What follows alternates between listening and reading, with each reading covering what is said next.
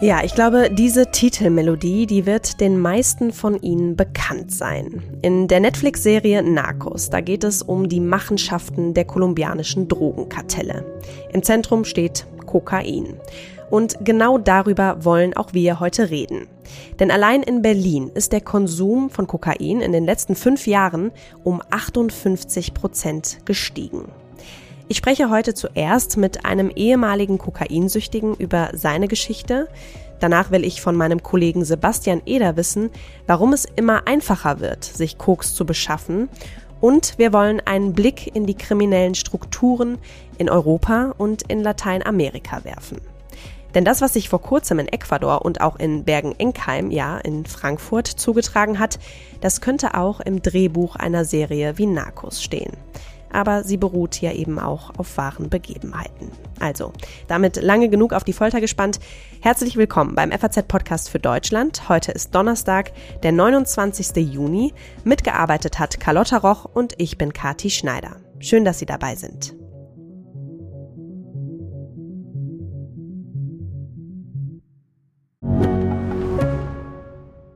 Ich bin Dr. Robin John, Allgemeinarzt in Schönebeck. Das ist 15 Kilometer von Magdeburg entfernt und trotzdem zu weit, um hier Nachwuchs zu finden. Immer mehr Praxen im Salzlandkreis bleiben unbesetzt und Patienten haben lange Wege und noch längere Wartezeiten. Das muss sich ändern.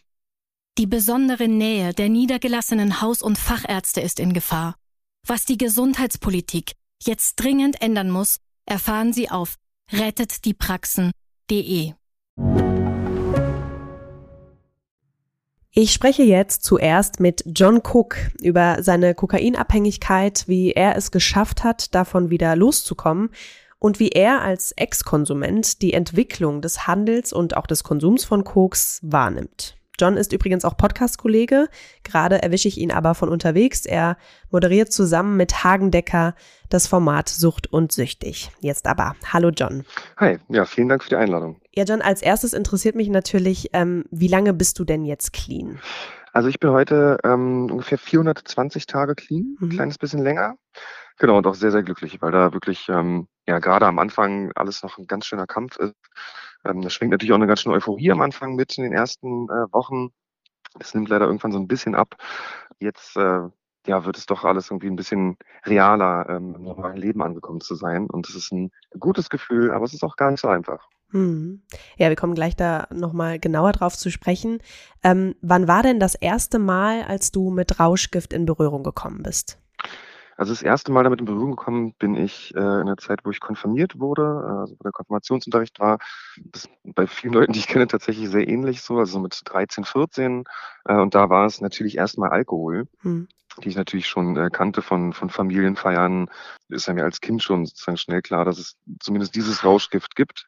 Das nächste war bei mir dann Cannabis, was in einer ähnlichen Zeit war, also auch so mit 14, ähm, auch nach dem Konfirmationsunterricht, genau. Und zu harten Drogen habe ich tatsächlich erst äh, mit ungefähr 19, 18, 19 gefunden. Mhm. Äh, leider, ähm, was ja sogar vergleichsweise spät ist, da leider heutzutage äh, die Leute immer jünger werden, wenn sie auch mit harten Drogen in Kontakt kommen. Mhm.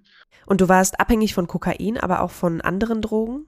Ja, also ich bin abhängig. Das ist leider so, dass es eine chronische Krankheit ist, ähm, die mich mein Leben lang begleiten wird. Das heißt, mein Gehirn wird mir immer wieder, wenn Probleme in meinem Leben vorkommen, äh, die Lösung vorschlagen, äh, dass ich ja Drogen nehmen könnte, weil hm. die ja zumindest äh, emotional, gefühlstechnisch ähm, ja erstmal quasi eine Lösung darstellen. Ich bin von Kokain abhängig, aber auch von Cannabis und von Pregabalin. Ja, Pregabalin ist so ein Nervenschmerzmittel oder auch ein Neuroleptika, mhm. was äh, ja was auch sehr stark ähm, eine starke Rauschwirkung hat.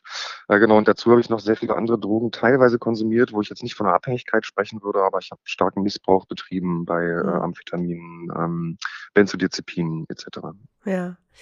Und äh, John, kannst du sagen, was es war ähm, konkret, das dich in diese Abhängigkeit von diesen diversen Drogen äh, getrieben hat? Bei mir war es ganz klar so, dass äh, der Cannabiskonsum äh, in jungen Jahren bei mir ganz doll so einen, einen Druck von mir genommen hat. Also ich habe eine ähm, größere Familie, ich habe vier Geschwister, die alle relativ erfolgreich, aber zumindest äh, stabil durchs Leben gehen. Und ich selbst habe das äh, auch damals schon nicht so geschafft. Mhm. Und sobald ich Cannabis für mich entdeckt habe, war das wie so eine Ausrede, dass ich ja jetzt sowieso nichts leisten kann. Also direkt nach dem Konsum trat ja dann natürlich die Rauschwirkung ein. Und mir war klar, ah, okay, jetzt bin ich ja gar nicht in der Lage, ähm, irgendwas zu erreichen, etwas wirklich zu leisten und kann sozusagen den Moment genießen. Es gab mir einfach ja so eine, eine mal so eine komplette Auszeit von dem Druck, den ich mir im Prinzip selber gemacht habe. Hm. Und du hast jetzt auch gesagt, dass du nach nach dem Alkohol zu Cannabis gegriffen hast, dann zu härteren Drogen. Ähm, Cannabis genau. wird ja auch immer gerne als ähm, Einstiegsdroge bezeichnet. Würdest du das in deinem Fall jetzt, ähm, würdest du da mitgehen? Also das würde ich auf jeden Fall. Ich habe es früher immer sehr belächelt, also als ich noch in Anführungsstrichen nur Cannabiskonsument war und äh, ja, habe es quasi fast schon als witzig empfunden, dass man sagt, es wäre eine Einstiegsdroge. Es war für mich klar, dass das sozusagen auch die letzte Station ist. Im Endeffekt habe ich gemerkt und auch mit den vielen Leuten, mit denen ich äh, Kontakt habe, ja schon sehr lange im Suchthilfesystem, äh, dass es eigentlich meistens mit Alkohol und mit Cannabis anfängt. Allein, weil der Dealer eventuell irgendwann später auch mal eine andere Substanz zur Verfügung hat und die ihm auch anbietet. Oder auch, weil einfach irgendwann natürlich die Neugierde kommt, auch was da, ja, was da noch äh, auf einen wartet. Man, man lernt ja doch durch, durch Drogen irgendwie eine neue, unsichtbare Welt kennen, die ja doch natürlich auch sehr aufregend ist, gerade wenn man noch jünger ist. Und es kann ein paar Jahre bei diesen, ich sage jetzt auch mal Einstiegsdrogen bleiben. Aber ich glaube, dass es früher oder später bei vielen Menschen leider tatsächlich ähm, ja dann einen Schritt weiter geht. Hm. Du sagst ja, man, man muss es so sagen, dass du immer noch quasi abhängig bist, ne? aber dass du ähm, jetzt quasi clean bist. Wie viele Jahre warst du denn, ich sag mal, aktiv Konsument, bis du dann eben clean wurdest? Naja, es sind also, wenn ich meine Cannabiskonsumzeit, also wenn ich jetzt alle ähm, Drogen mit einbeziehe, dann sind es fast 20 Jahre. Also sind 17 Jahre, hm. in denen ich quasi fast täglich Drogen konsumiert habe. Was sich total schockierend anhört im Nachhinein, ne, dass ja schon eine sehr, sehr lange Zeit ist. Hm. Und es ist leider auch total spürbar. Also in dieser ganzen Zeit des Drogenkonsums habe ich natürlich weder Dinge richtig verarbeitet, noch habe ich auch viele Sachen erlernen können, die man im Prozess des Erwachsenwerdens äh, sukzessive ganz normal erlernt. Äh, mhm. Also auch einfach der Umgang mit Problemen, ne, der Umgang mit Emotionen. All diese Dinge äh, sind Dinge, die ich dann auf der Therapie nochmal neu erlernen musste und auch jeden Tag noch sozusagen damit äh, den richtigen zu finden. Mhm. Du hast jetzt gerade schon äh, eine Therapie angesprochen. Bevor wir darüber reden, wie du es dann aus der Abhängigkeit geschafft hast, wie hat sich denn durch deinen Drogenkonsum dein Umfeld verändert? Also wie sind deine Freunde und deine Familie damit umgegangen? Viele meiner Freunde haben damals zu Beginn meiner Konsumzeit ähm, natürlich dann auch konsumiert. Das hat sich allerdings dann nach und nach alles so wegselektiert, bis ich dann wirklich nur noch mit den Leuten Kontakt hatte, also jetzt zum Beispiel in der Schule, die halt ebenfalls konsumiert haben, weil alle anderen waren für mich ja waren ja langweilig, wenn es gehört. Irgendwann war ja das Wichtigste, dass man gemeinsam konsumiert. Mhm. So darüber haben sich ja dann diese Freundschaften gebildet und haben dann auch nur dadurch Bestand gehabt. Das heißt, da ist ganz, ganz viel passiert. Im Endeffekt sogar bis dahin, dass eigentlich die Droge mein einziger wirklicher Freund war zum Ende hin meines Konsums. Äh, ich denke, sozusagen ich und Hagen, mein Kollege im Podcast, sagen auch immer, dass es, es endet immer in der Einsamkeit. Also irgendwann hat man keine Freunde mehr und keine Familie mehr, weil man ja eine Beziehung zur Droge führt und die Droge will einen komplett einnehmen. Mit der Familie, ja, war es immer sehr schwierig. Also meine Familie steht schon immer sehr, sehr liebevoll hinter mir und da bin ich unendlich dankbar. Liebe Grüße auch an alle meine Familienmitglieder. Ähm, aber natürlich kann man auch da ja irgendwann nicht mehr mitspielen. Also auch die mussten irgendwann jetzt nicht den Kontakt richtig abbrechen, aber natürlich sagen, ey John, wenn du so weitermachst, dann können wir nicht mehr an deiner Seite stehen. Ja. So, und äh, haben wir halt immer liebevoll ihre Hand hingehalten und gesagt, wenn du dir Hilfe holst, dann gerne. Aber ähm, solange ich weiter konsumiere und im Konsum stehe, brach der Kontakt natürlich dann auch teilweise ein. Es ging dann so weit, dass irgendwann, äh, also es hängt von, von all meinen Geschwistern hängen, in, in meinem im Haus, wo ich aufgewachsen bin, hängt immer so ein Porträt von uns allen. Und das hing dann auch irgendwann von mir nicht mehr. Also es war ein ganz deutliches Signal an mich, hm. dass ich eigentlich so, wie ich momentan lebe, eben nicht mehr Teil dieser Familie sein kann. Im Herzen natürlich, aber halt in der Praxis äh, war das dann sehr schwierig. Da bin ich sehr, sehr froh, dass sich das wieder geändert hat. Das Bild hängt auch wieder und äh, wir haben wieder sehr, sehr guten Kontakt alle. Mhm. Aber Drogen machen diese zwischenmenschlichen Beziehungen halt absolut kaputt. Wie gesagt, die Beziehung, die man eigentlich hauptsächlich führt, ist die zur Substanz. Ja. Und was war denn so für dich der, der Punkt, wo du gesagt hast, okay, das geht jetzt nicht mehr, ich muss jetzt einen Weg da raus schaffen, bis hierhin und nicht weiter? Ja, also einerseits äh, habe ich einfach Kinder. So, das ist ein ganz, ganz klarer Punkt, wo äh, mhm. was sehr, sehr schwierig ist. Ähm, also deshalb habe ich auch schon seit vier Jahren eigentlich immer wieder versucht, äh, rauszukommen. Also ich habe fast jedes Jahr eine Entgiftung gemacht mit der Motivation, eigentlich aufzuhören, aber es ist halt leider wirklich ein Kampf, der sehr, sehr schwierig ist. Ansonsten ist es natürlich der Zerfall der, der, der, der Psyche und der Moral ähm, und des ganzen Lebens. Also eine, viele Jahre kann man noch irgendwie so, ja, so, so ein halbes Leben aufrechterhalten, äh, was ich genießen kann. Es gibt keine Lebensqualität, aber alles funktioniert noch so halbwegs. Mhm. Aber irgendwann kommt dann der Punkt, wo ähm, ja, wo es wirklich alles zerbricht, wo ich komplett alleine war, ähm, wo ich extrem suizidal war, ähm, ich, meine Beziehungen immer wieder äh, zerbrochen sind, die ich geführt habe, ob es jetzt freundschaftliche waren oder auch romantische Beziehungen. Ja, es war einfach immer ganz deutlich, dass nichts mehr funktioniert. Und dann geht der Körper natürlich auch kaputt. Also es war dann schon einfach ein Punkt, wo ich, ja, wo, wo ich teilweise tagelang geweint habe, wirklich wie in so einem Film in der Ecke gekauert habe, hm. ähm, nichts mehr gemacht habe, äh, außer zu konsumieren, äh, Blut aus der Nase, Tränen aus den Augen, schlaflose Nächte, also ganz, eine ganz, ganz schlimme Zeit. Äh, und da habe ich es dann zum Glück geschafft, ähm, mir auch mit Hilfe meiner Familie äh, Hilfe, also wirklich Hilfe zu suchen. Ja. Musst du denn heute, du, da du ja jetzt ähm, über ein Jahr, hast du eben gesagt, ne, auch clean bist, ähm, musst du gewisse Kontakte meiden, damit du diesen Zustand sozusagen aufrechterhalten kannst? Ja, also ich muss, das ist ganz, ganz wichtig, wie man sich sein Umfeld neu strukturiert und neu aufbaut. Also sei es der Freundeskreis, ähm, sei es aber auch natürlich das äh, berufliche Leben. Äh, die Leute, mit denen man sich umgibt, sind natürlich wahnsinnig wichtig. Das ist, äh, wie ich eingangs sagte, gibt es ja immer im Hinterkopf sozusagen diese, diesen Lösungsvorschlag des Konsums. Und ähm, ja, je näher man sich umgibt mit Menschen, die halt gegebenenfalls auch konsumieren oder einen auch daran erinnern, an Konsumzeiten, desto, ähm, ja, desto eher schreit dieser Dämon im Kopf halt los und erinnert sich auch. Ja. Berlin ist ja, was den Kokainkonsum angeht, auf Platz eins der deutschen Städte. Was würdest du sagen, wie einfach ist es vor allem als junger Mensch auch, äh, du hattest das eingangs schon mal kurz angerissen, an Kokain, an Drogen zu kommen?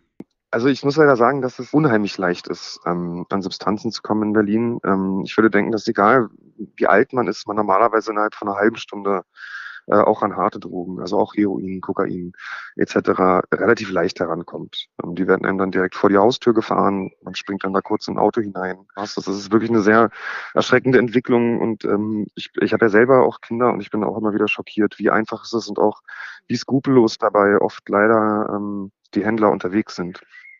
Ähm, das ist schon schockierend. Ja. Also ich kenne es auch so aus noch meiner äh, Zeit als junger Erwachsener, wo ich auch selber ein bisschen Handel betrieben habe, dass es schon so Regeln gab, dass auf keinen Fall an Minderjährige was weggegeben wird. Das scheint für viele Leute leider ähm, ja nicht keine Regel zu sein. Ja. Ähm, es ist leider sehr sein. Also würdest du schon sagen, dass sich das in den vergangenen Jahren noch einfach verschlimmert hat?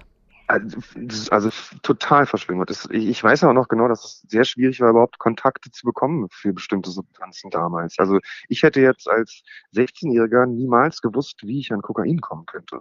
Das wäre mir, also da hätte ich wirklich mich sehr bemühen müssen und irgendwie, weiß nicht, sehr, sehr umhören müssen.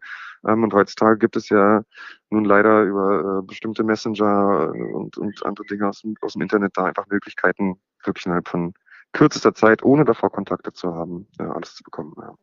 Das ist eine krass, krasse Entwicklung. John Cook, vielen, vielen Dank für deine Einschätzung, deine Erklärungen, deine Geschichte, die du hier erzählt hast. Ähm, euer Podcast Sucht und Süchtig, sag noch ganz kurz, wie oft erscheint der, wo können wir den überall hören? Genau, also jeden Donnerstag bzw. Mittwochsnacht äh, erscheint eine neue Folge Sucht und Süchtig. Äh, ihr könnt den Podcast überall hören, wo es Podcasts gibt, also Spotify, Apple Podcasts, Deezer etc. Genau. Vielen Dank für das Gespräch. Dankeschön. Ja, eine krasse Entwicklung, sagt John Cook, wie einfach es mittlerweile ist, sich selbst als Minderjähriger Drogen zu beschaffen. Und dazu trägt sicher auch bei, dass sich der Rauschgifthandel immer mehr digitalisiert. Mein Kollege Sebastian Eder aus der Gesellschaftsredaktion, der hat sich in den vergangenen Wochen viel damit auseinandergesetzt. Und genau darüber will ich jetzt mit ihm sprechen. Hallo Sebastian. Hallo Kathi. Sebastian, mittlerweile ist es ja viel einfacher an Drogen, an Kokain zu kommen. Wie wurde das denn aber eigentlich früher organisiert? War das so, dass man jemanden kannte, der irgendwen kannte, den man dann anruft oder wie lief das ab? Genau, früher war es eben so, dass man erstmal Leute kennenlernen musste, sei es dann beim Feiern oder irgendwo anders, wo man unterwegs war, äh, wo man vielleicht den Zugang dann bekommen hat. Dann musste man sich vielleicht auch erst nochmal das Vertrauen sozusagen erkämpfen mhm. und hat dann vielleicht irgendwann was angeboten bekommen oder dann die Kontakte so weit aufgebaut, dass man sich da was, was kaufen konnte. Mhm. Ja, und so muss das Ganze scheinbar mittlerweile nicht mehr ablaufen. Es gibt andere Wege, wie die sogenannten Koks-Taxis. Da hast du ja auch in letzter Zeit drüber geschrieben. Erzähl uns doch mal bitte davon, wie kann man sich das vorstellen? Das kann man sich so vorstellen, dass es vor allem auf der Plattform Telegram, wo man eben sehr ähm, anonym sich mit anderen austauschen kann, in bestimmte Gruppen gehen kann. Ich werde jetzt nicht genau erklären, wie es funktioniert, weil wir auch keine Anleitung dafür geben wollen, aber es gibt eben mhm. für viele Orte, für viele Städte, aber auch für ländliche Regionen bestimmte Gruppen. Da kann man dann reingehen, kann sagen, was man gerne hätte und dann meldet sich vor allem in Berlin, wo es eben sehr verbreitet ist, relativ schnell jemand bei einem, der sagt, äh, ich kann dir das gerne vorbeibringen. Und dann kann man wirklich in den Großstädten innerhalb von Minuten eben das Rauschgift zu sich nach Hause bestellen. Seit wann gibt es die eigentlich und ähm, wie viele fahren auf Deutschlands Straßen rum? Du hast jetzt gesagt, es konzentri konzentriert sich noch eher auf Berlin, ne? Also es gibt das Phänomen in Berlin schon länger, allerdings hat es da am Anfang vor allem über normale Handynummern ähm, funktioniert. Da wurden einfach Flyer verteilt. Das war noch irgendwie so halbwegs getarnt als Obsttaxis. Äh, und äh, da konnte man da anrufen. Und jetzt so seit fünf Jahren etwa läuft es vor allem über Telegram. Und die Sache ist, dass in Berlin eben relativ viel dagegen vorgegangen wird. Deswegen hat man dort ein bisschen Zahlen, was nicht heißt, dass es in anderen Städten äh, das nicht gibt, aber da wird eben weniger hm. gegen vorgegangen. Deswegen äh, kann man das dann nicht so genau nachvollziehen. In Berlin ist es eben so, dass es 2018 wurde noch in elf Fällen gegen Koks-Taxis ermittelt. 2022 waren es 319 Fälle. Und man muss eben davon ausgehen, das sagen auch die Ermittler, dass es da eine riesige Dunkelziffer mhm. gibt.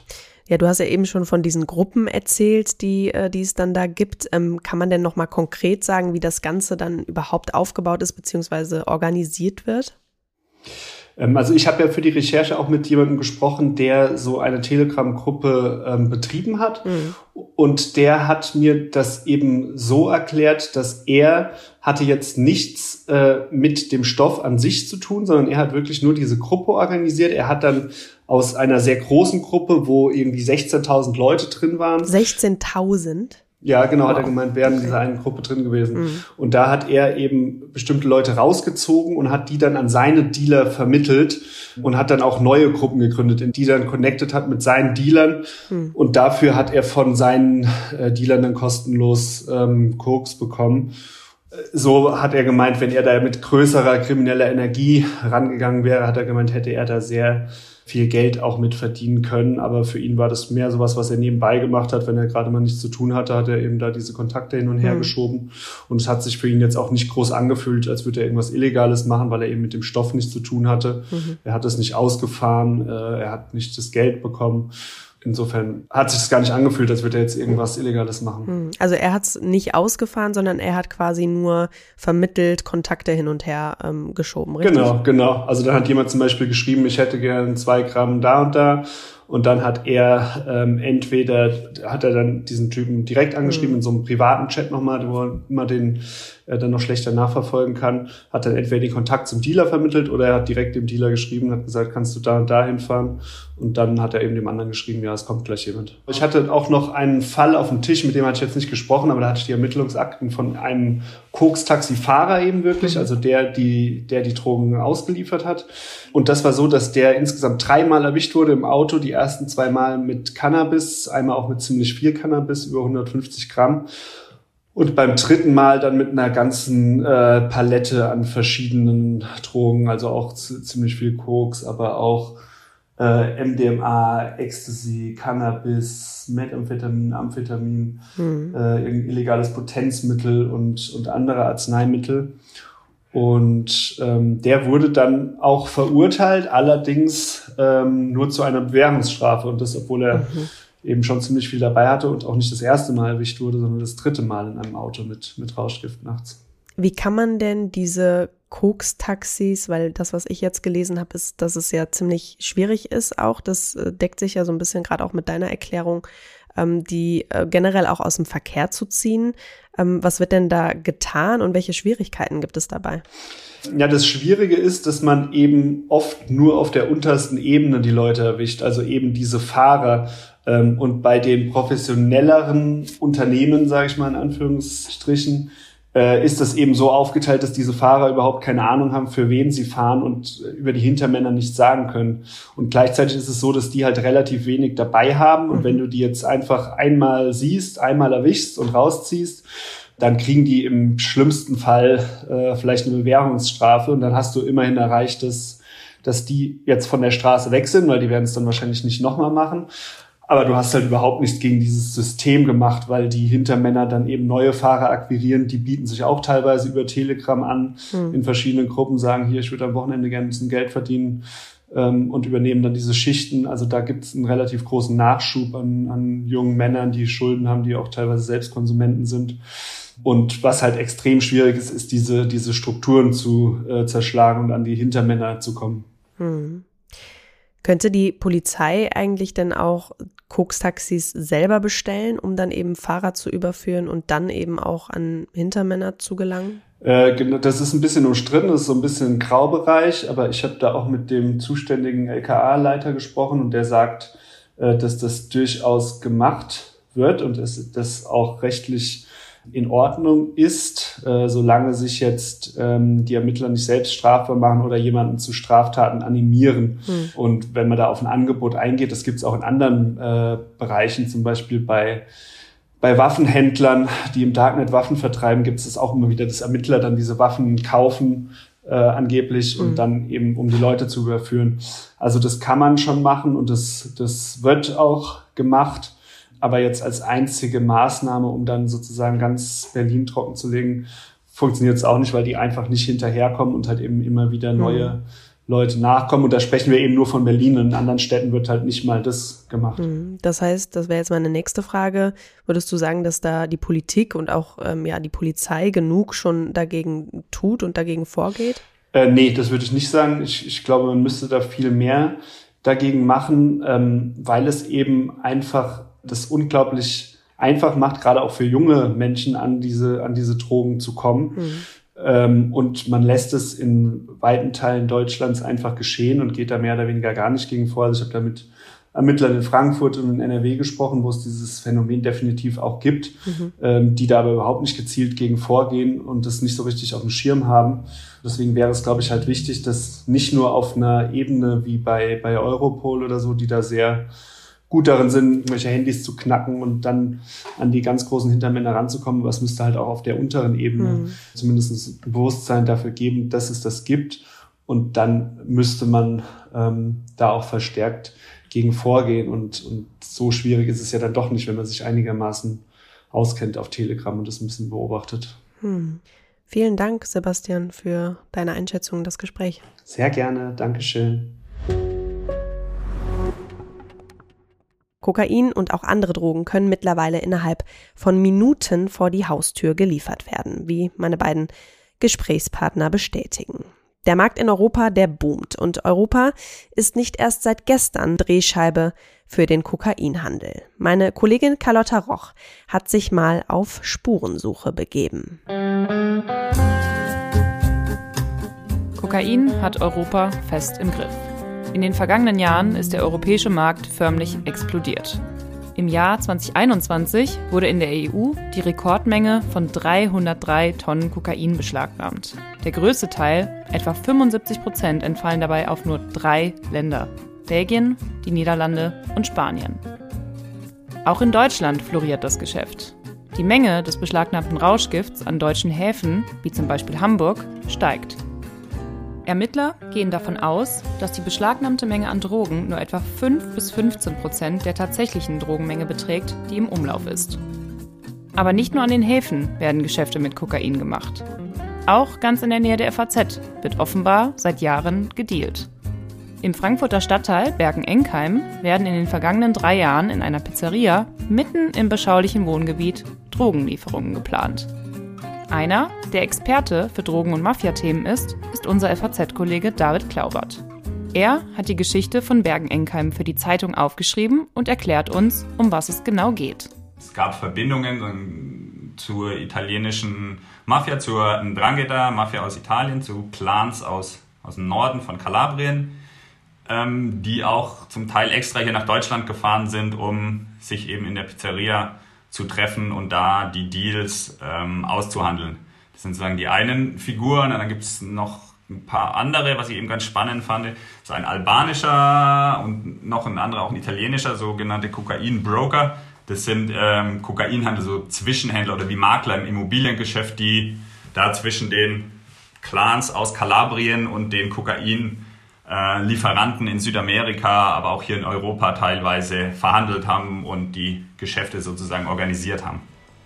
Die Polizei kommt den Mafiosi auf die Spur und ermittelt im Verfahren Gentleman 2. War, wie der Name natürlich schon sagt, äh, eine Folge von Gentleman 1. Ähm, in der, dem Verfahren ging es auch schon um, um Kokain und ging auch schon um denselben oder dieselben Drangheta-Familien aus Kalabrien. Ähm, da wurde in dem Lauf wurde auch einer der Bosse der Familien festgenommen, Luigi Abruzzese, der zwar in Kalabrien festgenommen wurde, wie sich dann aber gezeigt hat, sich lange Jahre im Ausland und insbesondere eben auch in Frankfurt versteckt hat. Und ähm, da, nach diesem Verfahren sind die Ermittler eben dran geblieben und haben sich die Personen, die ihnen da vorher auch schon aufgefallen waren, genauer angeschaut, haben sie überwacht, haben Autos abgehört, haben Telefone abgehört, haben äh, Krypto-Handys entschlüsselt und die, die Chats entschlüsselt und so nachvollziehen können, ähm, dass die wohl hier sehr rege aktiv waren und im internationalen Rauschgifthandel tätig waren hier von Frankfurt aus. Frankfurt sticht dabei nicht unbedingt als Hotspot für Kokainhandel heraus, sondern dient eher als Transitstadt auf dem Weg der Drogen nach Italien. Also gerade bei kalabrischen Mafia-Clans ist es oft so, dass die auch einfach Bezugspunkte da haben, wo durch Auswanderung aus Kalabrien auch möglicherweise gar nicht krimineller Familienmitglieder, wo sie einfach Bezugspunkte haben. Und so sind viele Drangheta-Clans in Deutschland in ganz unterschiedlichen Ecken verteilt. Die Clans aus dem Norden eher Kalabriens sind eben auch hier in, in Hessen aktiv. Und klar, Frankfurt ist außerdem natürlich als recht zentrale Lage, guter Wirtschaftsraum, ist natürlich auch dann für Gastronomiebetriebe interessant, ähm, wo man auch Geld verdienen kann. Und eben zum Kokainschmuggel, das ging in dem Fall ging es auch oft darum, das Kokain, das dann in den Häfen in Belgien, Antwerpen oder Niederlanden oder möglicherweise auch Hamburg ankam, dann weiter nach Italien zu bringen. Da liegt Frankfurt natürlich ganz gut und zentral auch auf der Route, um sowas zu organisieren von hier aus. Der Fall zeige vor allem eines. Die grenzenlos globalisierten Strukturen des Drogengeschäfts. Also wir haben hier eben einerseits die Pizzeria in Frankfurt-Bergen-Enkheim, was ja wirklich ein sehr beschauliches Wohngebiet ist. Dann haben wir dort die kalabrischen oder mutmaßlichen kalabrischen Mafia-Mitglieder, die da aktiv sind. Wir haben einen albanischen äh, Zwischenhändler, der für die die Kontakte hat mit Kartellen in Mexiko, mit äh, Kontakten in Kolumbien, in Brasilien, der Kokain in Spanien, in, äh, in den Niederlanden, in Belgien eingekauft haben soll. Dann kommt noch zwischendrin ganz kurios ein Treffen mit einem Diplomaten aus Guinea-Bissau, äh, ein Land in Westafrika, das schon seit langem als Hotspot äh, für den Kokainhandel gilt, so als Zwischenstation von Südamerika nach Europa. Ähm, und da fand ich eben, das zeigt dieser Fall ganz eindrücklich, wie da auch verschiedenste Gruppierungen, verschiedenste Nationalitäten zusammenarbeiten und äh, im Grunde von diesem Geschäft und dem Ziel, möglichst viel Geld zu machen, äh, zusammengehalten und zusammengebracht werden. Doch gerade weil es um so viel Geld geht, wird die Kriminalität immer organisierter. Die Gewaltbereitschaft der Beteiligten ist groß, in Südamerika genauso wie in Europa. Unschuldige kommen immer wieder zu Schaden. Das Ausschmuggeln, möglicherweise Korruption, in dem Hafenmitarbeiter bestochen werden Und oft ist es so, wenn Korruption nicht weiterhilft, dann wird auf Gewalt gesetzt. Und das hat man in den Niederlanden und in Belgien gesehen, wo das in den letzten Jahren tatsächlich eskaliert ist. Angefangen, dass sie sich gegenseitig umgebracht haben, wirklich Hinrichtungen auf offener Straße, die dann dazu geführt haben, dass auch Unbeteiligte bei Schießereien ums Leben gekommen sind. In Belgien vor kurzem ein Mädchen erschossen worden ist, ähm, aus Versehen bei so einer Schießerei, aber dann auch gezielte Morde ähm, an, gerade in Niederlanden, an Rechtsanwälten, an Bruder von dem Kronzeugen, der völlig unbeteiligt war, an einem Journalistenkollegen im vergangenen Jahr. Also das zeigt, wie die Gewalt wie eng die Gewalt mit diesem Kokainhandel verbunden ist. Und auch der Fall eben in, auch der Fall in Bergen-Enkheim, der eben von außen so mal beschaulich ausschaut, irgendwie die, die gemütliche Pizzeria, äh, von der aus halt irgendwie Kokaingeschäfte gemacht werden. Aber eben, wenn man sich die Chat anschaut, geht es auch immer wieder um Waffen und zwar um Kalaschnikows, um Pistolen mit Schalldämpfern, also im Grunde um Kriegswaffen. Und es zeigt, was für ein Gewaltpotenzial da dahinter steckt und das eben nicht äh, dann nicht nur in Südamerika oder in den Niederlanden ist, sondern dass auch genauso in Deutschland die Gefahr da ist. Ja, mehr Kokain für Europa, das bedeutet auch gleichzeitig mehr Gewalt in Lateinamerika. Daher möchte ich jetzt zum Schluss noch einen Blick dorthin werfen, vor allem nach Ecuador, das seit gar nicht allzu langer Zeit ein wichtiges Transitland für den Kokainhandel geworden ist. Dafür bin ich jetzt mit unserem Korrespondenten für Lateinamerika verbunden. Hallo, Tjerk Brüwiller. Hallo, Katharina. Tjerk, wo erwische ich dich eigentlich jetzt gerade? Ich bin derzeit gerade in Mexiko äh, in Ciudad Juarez. Das ist an der US-Grenze, gleich gegenüber von El Paso in Texas. Für den Export in die Vereinigten Staaten oder nach Nordamerika ist das natürlich das Transitland und natürlich auch mit großen Auswüchsen und Kartellen. Und wir kennen das aus aus vielen Filmen und ähm, aus ganz vielen schrecklichen Nachrichten leider, die aus diesem Land kommen. Ja, Breaking Bad zum Beispiel, viele mir da gerade ähm, auf Anhieb ein. Ähm, Tjerk, du hast vor kurzem über Ecuador berichtet und über Horrorszenen, die sich da in einer Hafenstadt abspielen. Kannst du uns davon mal genaueres erzählen? Ja, genau. Äh, und das hat eben dann auch wieder mit Mexiko zu tun, äh, schlussendlich ein bisschen. Die Gewalt ist sehr stark angestiegen in Ecuador. In den letzten zwei Jahren hat sich die, die Mordrate mehr als verdoppelt oder zweimal verdoppelt fast. Und das hat eben mit äh, dem Drogenhandel zu tun. Ecuador ist zu einem wichtigen Transitland für Kokain aus Kolumbien vorwiegend geworden. Und das spiegelt sich wieder, weil ein Kampf entstanden ist zwischen, zwischen Banden, die sich an diesem Geschäft bereichern wollen. Da gibt's äh, viele Tote erstmal in diesem Kampf und natürlich auch grässliche Szenen, äh, wie zum Beispiel von Brücken hängende Leichen oder geköpfte Leichen.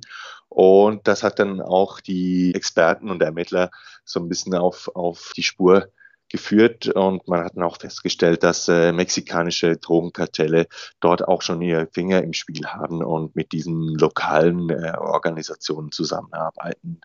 Das sind eben halt schon mexikanische Methoden, die man dort sieht, so in allen schrecklichen Facetten. Hm. Okay, also du sagst es gerade, das ist ja eben, weil Ecuador jetzt ähm, als neues, neues Transitland, muss man ja sagen, für den Kokainhandel ähm, gilt. Mexiko und Brasilien dagegen sind ja als Transitländer schon lange etabliert. Ähm, wie kommt es denn, dass jetzt über ja, andere Länder auch geroutet wird?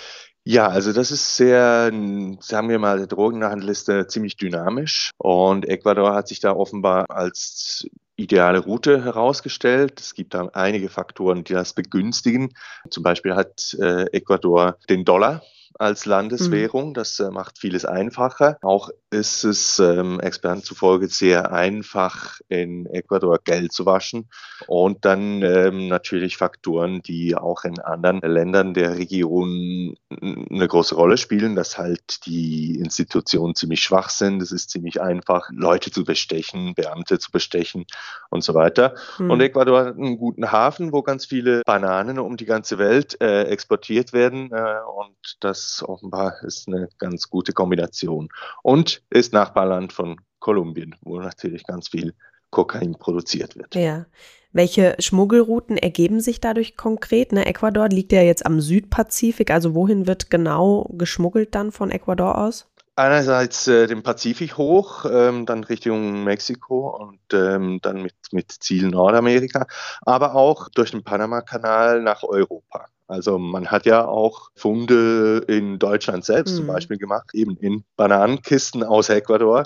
Das heißt, äh, das gelangt eigentlich überall hin. Du hast ja gerade auch schon Kolumbien angesprochen. In Lateinamerika hat es ja im letzten Jahr eine ja, linke Welle gegeben. Wir erinnern uns, vor gut einem Jahr wurde ja der Ex-Guerilla-Kämpfer Gustavo Petro Präsident in Kolumbien. Welche Bedeutung hatte das denn für das wichtigste Produktionsland von Kokain? Ob sich jetzt das irgendwie auf die Drogenproduktion und den Drogenhandel auswirkt, sich nicht sagen. Wahrscheinlich eher nicht. Die Produktion äh, die mhm. geht weiter und also was bemerkenswert ist, Petro hat sich zum Ziel gesetzt, den äh, in Anführungsstrichen totalen Frieden äh, zu erreichen in Kolumbien. Aber es zeigt sich halt auch, dass das sehr schwierig wird. Nur schon die Verhandlungen mit der ELN-Guerilla, die halt eben auch diese Organisationen in Kolumbien sind halt eben auch am Drogenhandel beteiligt. Und es zeigt sich, dass das halt auch sehr schwierig wird. Mhm. Ja, in Kolumbien und auch in anderen Produktions- oder auch Transitländern sind die Kartelle ja oftmals schon stärker als der Staat selbst. Ne? Ist das immer noch so, ähm, gerade jetzt auf Kolumbien bezogen? Und hat das sogar noch weiter zugenommen? Ja, das ist, ähm, denke ich, schon halt ein Grundproblem, dass halt die Organisationen, die dahinter stehen, sehr stark geworden sind, dass die halt auch weit in die Institution und in den Staat hineinreichen. Gerade hier in Mexiko zeigt sich das ähm, sehr gut wo halt auf regionaler Ebene die Kartelle halt ihre Kandidaten bereits äh, bestimmen und Leute halt in der Polizei haben und in den Institutionen und halt sehr zahlungskräftig sind. Und dadurch hat sich halt ja das Gewicht schon stark auf auf diese Seite äh, verschoben. Es ist schwierig, das rückgängig zu machen. Also es ist wie so ein Geschwür, das sich halt schon tief festgesetzt hat. Die Region ist ja dadurch, durch dieses organisierte Verbrechen, die tödlichste außerhalb von Kriegsgebieten. Das würdest du sagen, ist immer noch so und ist auch noch schlimmer geworden?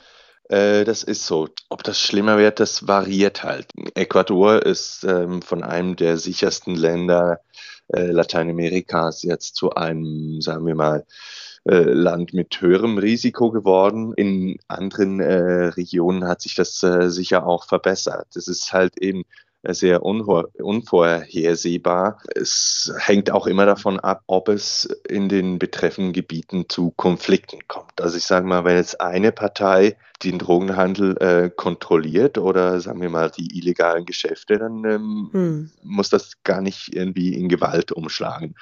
Also ich lebe selbst in, in, in Sao Paulo.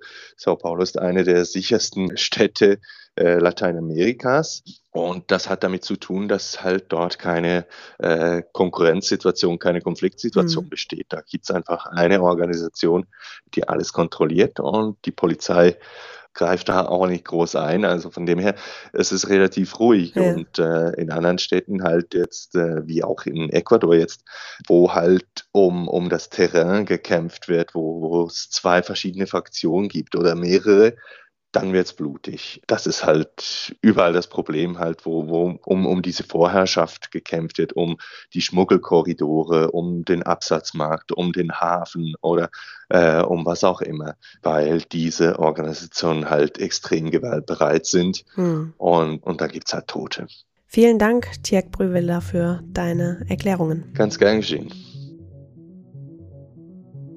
Ja, das war der FAZ-Podcast für Deutschland für heute. Feedback und Anregungen wie immer gerne an podcast.faz.de. Morgen ist hier an dieser Stelle meine Kollegin Marie Löwenstein für Sie da.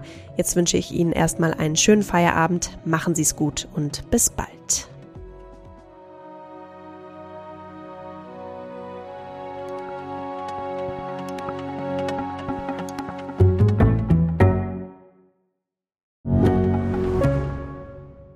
Ich bin Dr. Robin John, Allgemeinarzt in Schönebeck. Das ist 15 Kilometer von Magdeburg entfernt und trotzdem zu weit, um hier Nachwuchs zu finden. Immer mehr Praxen im Salzlandkreis bleiben unbesetzt und Patienten haben lange Wege und noch längere Wartezeiten. Das muss sich ändern.